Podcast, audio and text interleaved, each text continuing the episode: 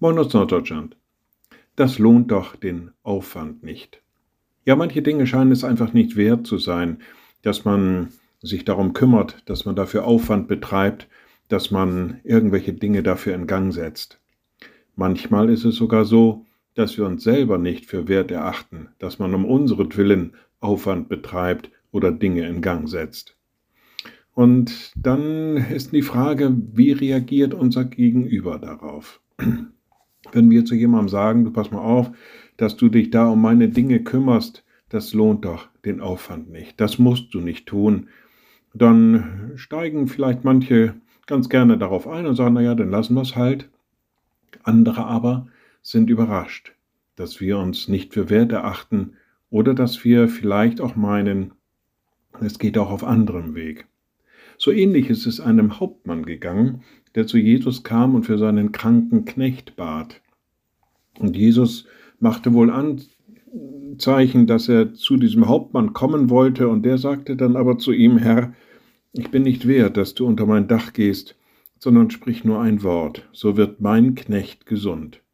Jesus lobte diesen Glauben dieses Hauptmanns und sagte, solchen Glauben hat er woanders nicht gefunden. Und, was soll ich sagen, Jesus sprach dieses Wort, und der Knecht wurde gesund. So können wir es im Matthäus-Evangelium im achten Kapitel lesen. Naja, da wo wir Jesus begegnen, da sind wir vielleicht manchmal der Meinung, das lohnt doch den Aufwand nicht. Aber Jesus ist manchmal ganz anderer Meinung. Liebe Schwestern und Brüder, ich lade Sie ein zu einem kurzen Gebet und anschließend zu einem gemeinsamen Vater unser. Allmächtiger Gott, guter himmlischer Vater, in deiner ganzen Liebe, deiner ganzen Gnade, deiner ganzen Barmherzigkeit bist du zu uns gekommen. Wir waren es dir wert, so viel Aufwand zu treiben. Und wir bitten dich, gib, dass wir es dankbar annehmen und immer wieder neu uns bewusst sind, was alles du für uns getan hast. Und wir beten gemeinsam.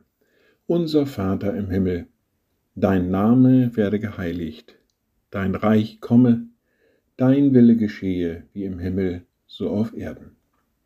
Unser tägliches Brot gib uns heute und vergib uns unsere Schuld, wie auch wir vergeben unseren Schuldigern.